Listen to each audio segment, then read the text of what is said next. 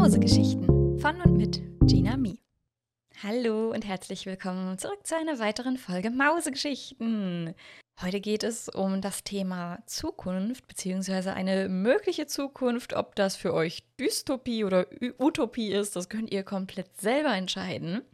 Und wir begleiten eine kleine Rebellion dabei, ihre Zukunft so zu gestalten, wie es sie es selber möchte.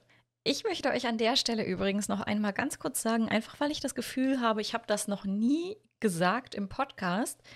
Diese Geschichten, die wir hier im Podcast vorlesen, sind alles Amateurgeschichten. Keiner von uns ist ein richtiger Autor, hat jemals selber ein richtiges Buch geschrieben und wir versuchen auch alle nicht komplett professionell zu schreiben. Es geht tatsächlich einfach nur um den Spaß am Schreiben, um den Spaß am Geschichten und einfach mal etwas zu versuchen. Also wenn ihr hier irgendwie mal merkt, dass eine Geschichte besser geschrieben ist als eine andere oder etwas euch besser gefällt, es sind alles verschiedene Autoren, alles, wir sind alles Amateurautoren, die das nicht gelernt haben, Geschichten zu schreiben und haben einfach nur Spaß daran.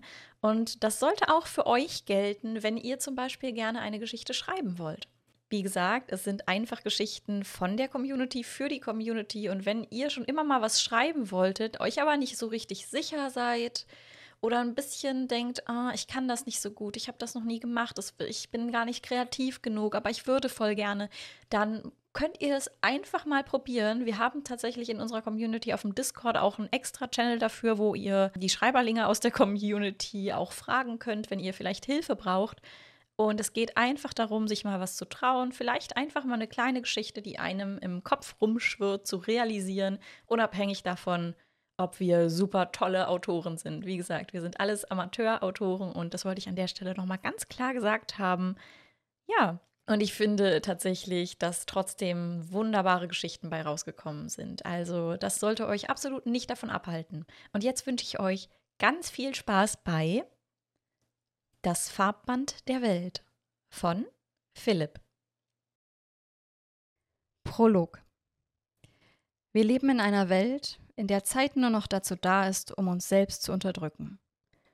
Leistungsdruck und graue Eintönigkeit – gepaart mit Depressionen, Burnouts und einem überdurchschnittlich hohen Kaffeekonsum, lassen die Staffelei in sich zusammenbrechen. Jeder malt nur mit verschiedenen Grautönen, hat keine Variation in dem, was man tut. Und trotzdem versuchen wir, es als ein exquisites Gemälde mit goldenem Bilderrahmen zu verkaufen, obwohl wir wissen, dass es wahrscheinlich niemandem gefallen wird und dass überhaupt erst niemand in die Galerie kommt, in der man es ausstellen würde. Doch es sind nicht nur wir selbst, die die Gemälde grau und ekpathisch erscheinen lassen, sondern auch die Gesellschaft. Acht Stunden am Tag verbringen wir mit Schlaf, acht Stunden arbeiten wir, wenn wir nicht gerade nach acht Tagen Frühschicht in Folge mal einen Tag frei haben, damit die für den Dienstplan verantwortlichen Menschen sich nicht vor den Leuten aus der Buchhaltung rechtfertigen müssen, warum ein Auszubildender zehn Tage in Folge arbeitet. Acht Stunden am Tag haben wir Freizeit. Wir leben in einer Welt, in der es nicht mehr darauf ankommt, ein Gemälde so zu gestalten, wie du es dir vorstellst. Was ich dir schon immer sagen wollte. Du bist der Künstler deines eigenen Gemäldes und solltest es so gestalten, wie du es für richtig hältst, ohne dich von anderen beeinflussen zu lassen. Denn wenn dich Leute wertschätzen und so akzeptieren, wie du bist, schauen sie sich dein Farbband immer an, egal in welchem Museum dieser ausgestellt ist.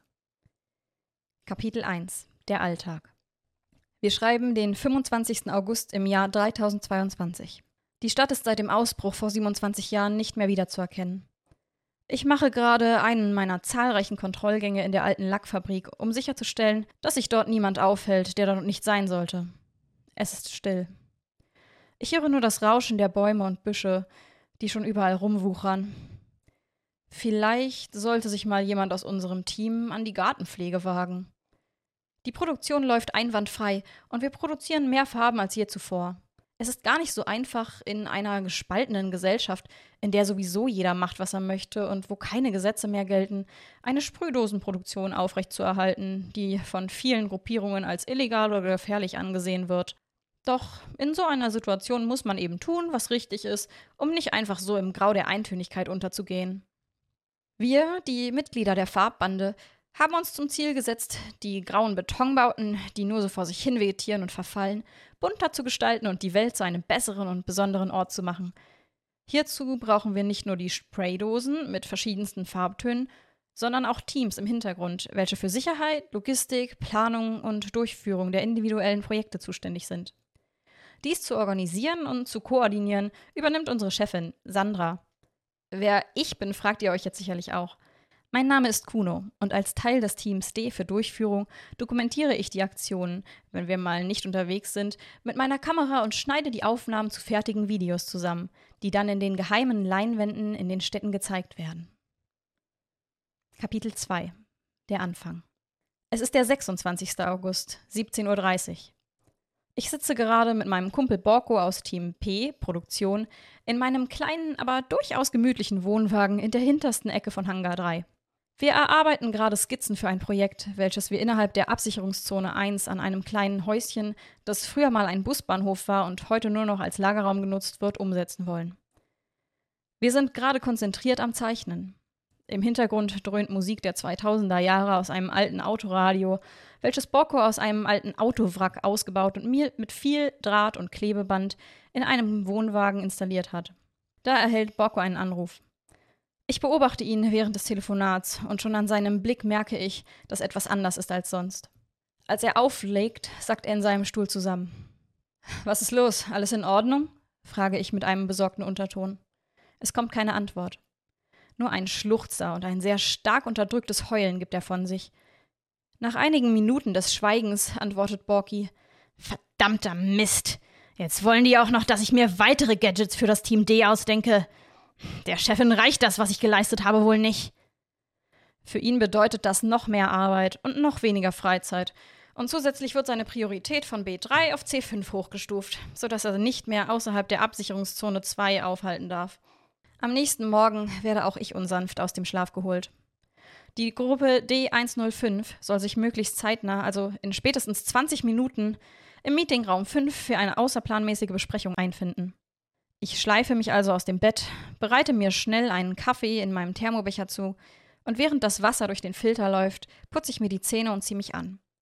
Ein mit Farbe bekleckerter Hoodie über meinem T-Shirt und eine Kordlatzhose müssen heute wohl reichen. Dazu klassisch meine ausgefransten Sneaker und alte Skatersocken. Mit dem Hoverbike bin ich auch schnell da und komme gerade rechtzeitig an. Als ich den Meetingraum betrete, sind schon fast alle Teammitglieder da. Im Hintergrund sieht man unseren IT-Spezialisten Jan, wie er die letzten Vorbereitungen für eine wahrscheinlich sehr uninteressante und von Wiederholungen und Schreibfehlern geprägte Präsentation unserer Anführerin Jane Cole-Smith antritt. Die Stimmung ist wie immer ruhig, mit einem Hauch angespannter Ungewissheit, da man nie so genau weiß, was nach einer solchen Sitzung auf einen zukommt. Und dann ertönt der Gong. Alle Leute stehen gerade in einer Reihe, als ein kleiner, dünner Mann den Raum betritt und unseren Chief ankündigt. Dann spielt die obligatorische Musik, die immer spielt, wenn sie irgendwo auftaucht. Sie kommt herein und stellt sich direkt vor das Rednerpult. Hallo Leute, die Lage ist ernst. Es besteht akuter Handlungsbedarf, fängt sie die Rede an und berichtet anschließend davon, dass die Paybacks wieder auf dem Vormarsch sind. Sie haben noch immer zum Ziel, die gesamte Menschheit zu unterdrücken und für ihre eigenen, zwielichtigen Zwecke zu missbrauchen. Anschließend präsentiert sie noch das Vorhaben. Wir sollen eines unserer größten Projekte aller Zeiten in einem der größten, aber gleichzeitig auch gefährlichsten Gebäude der Stadt umsetzen. Während wir uns noch die Details anhören, gehe ich schon im Kopf durch, was ich alles mitnehme. Die Kamera mit zwei Objektiven, diverse Actioncams, meine Drohne die zugehörigen Akkus, entsprechende Speicherkarten mit jeweils 50 Terabyte Speicherkapazität, eine Festplatte mit zusätzlichen 500 Terabyte, mein Tablet, diverse Adapter, eine Hochleistungspowerbank, genügend Nahrung für mindestens zwei Wochen, ein Taschenmesser, zwei Pullover, Unterwäsche und zu guter Letzt die Hygieneartikel, die ich jeden Tag benutze. Nach zwei Stunden Sitzung können wir nun endlich den Raum verlassen und unsere Vorbereitungen treffen. Ich halte mich erstmal an Jeff, meinen Kollegen, bis sich unsere Wege trennen, damit jeder zu seinem Haus oder besser seiner Unterkunft kommt. Einen alten, halb verrosteten Wohnwagen als Haus zu betrachten, ist sicherlich zu viel des Guten.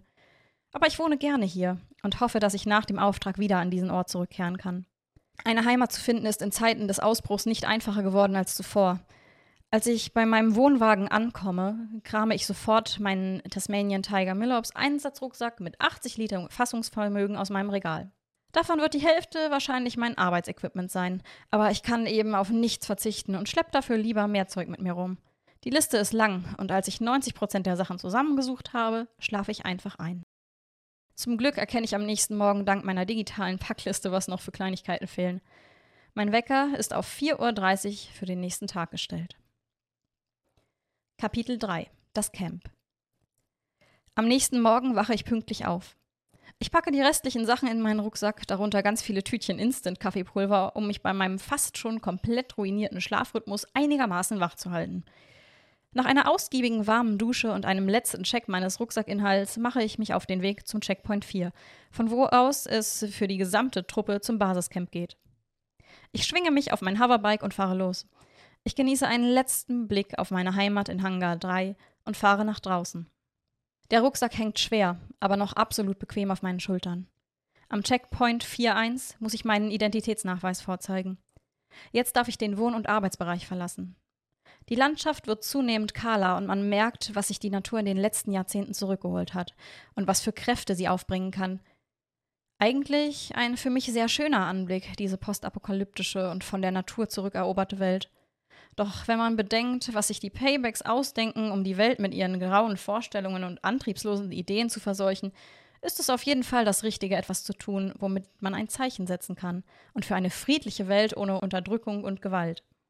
Nach sechs Kilometern Fahrt durch diese Idylle stelle ich mein Hoverbike in dem Schuppen ab, wo ich eigentlich das Projekt mit Borko geplant habe, und verschließe die Tür mit einem dicken Schloss.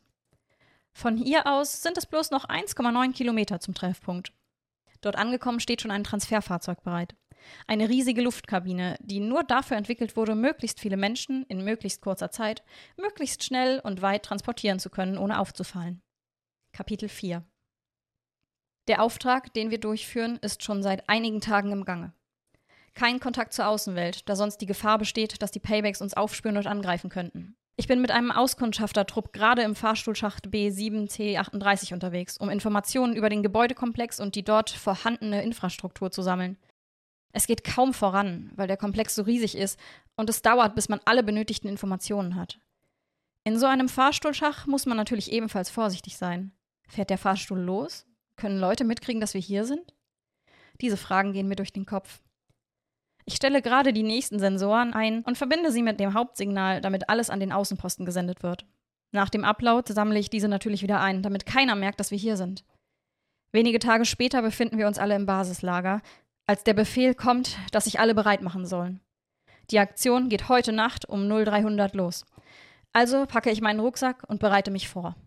Die Koordinaten, wo die Drohnen schweben und bei leerem Akku landen werden, sind schon eingestellt. Zusätzlich statte ich das Team, welches die eigentliche Aktion durchführt, mit Kameras an den Helmen und der Kleidung aus. Innerhalb einer Stunde soll die gesamte Front des Hauptquartiers der Paybacks bunt bemalt sein. Ein riesiges Einhorn vor einem Regenbogen. Mit diesem Motiv werden wir die Paybacks so richtig aus dem Konzept bringen. Als es dann losgeht, besteht meine Aufgabe darin, zuerst alle Fahrstühle und Zugangstüren zu hacken. Der Sicherheitstrupp bringt mich und die anderen sicher zum Dach des Gebäudes, wo wir aber nicht lange unentdeckt bleiben. Die Paybacks versuchen sofort, uns davon abzuhalten, ihre Fassade zu verschönern, indem sie ihre Schatten auf uns lenken. Es gibt leichte Verluste auf beiden Seiten, aber die Leute, die die Aktion durchführen, können sich abseilen und das Kunstwerk vollenden. Nach einem kräftezehrenden Einsatz geht es endlich wieder nach Hause. Der Einsatz ist erfolgreich beendet und sowohl die Infrastruktur als auch die Arbeit der Paybacks wurden erfolgreich gestört. Kapitel 5 Der Wohnwagen Zurück in unserer Basis begebe ich mich direkt zu meinem Wohnwagen. Dort wartet schon Borko und nach einer freundschaftlichen Umarmung sitzen wir den Rest des Abends bei alten Videospielen und gutem Bier vor meinem Fernseher. Was ich dir schon immer sagen wollte. Akzeptiere andere so, wie sie sind und geh Konflikten aus dem Weg. Ansonsten kommt es immer wieder zu gerade solchen. Das war Das Farbband der Welt von Philipp. Ich hoffe, euch hat die Geschichte auch so gut gefallen wie mir. Das war mal wieder was ganz anderes. Wir hatten vor zwei Wochen eine japanische Geschichte bzw. japanische Kultur befassend. Letzte Woche eine sehr alltägliche Beschreibung mit einem Turn am Ende, den man kaum erwartet hätte. Und jetzt haben wir hier eine Sci-Fi-Dystopie gehabt, in meinen Augen. Und ich finde es wirklich toll, wie viel abwechslungsreiche Geschichten wir in diesem Podcast dabei haben. Also wirklich, dass hier so viele verschiedene, wirklich sehr, sehr krass abwechslungsreiche Geschichten dabei sind, hätte ich nicht von Anfang an gedacht. Und ich freue mich sehr darüber. Hoffe, euch hat die Geschichte gefallen. Und wenn du jetzt selber Lust bekommen hast, eine Geschichte zu schreiben, schreiben, dann findest du alle Infos dazu in der Folgenbeschreibung, wo ihr einen Drive-Link findet. Da könnt ihr euch Infos runterladen, Vorlagen für euer Schreibprogramm und auch alle Geschichten, die wir bereits vorgelesen haben, sowohl in PDF als auch in E-Book-Form. Wir hören uns in der nächsten Podcast-Folge. Ich würde sagen, bis denne!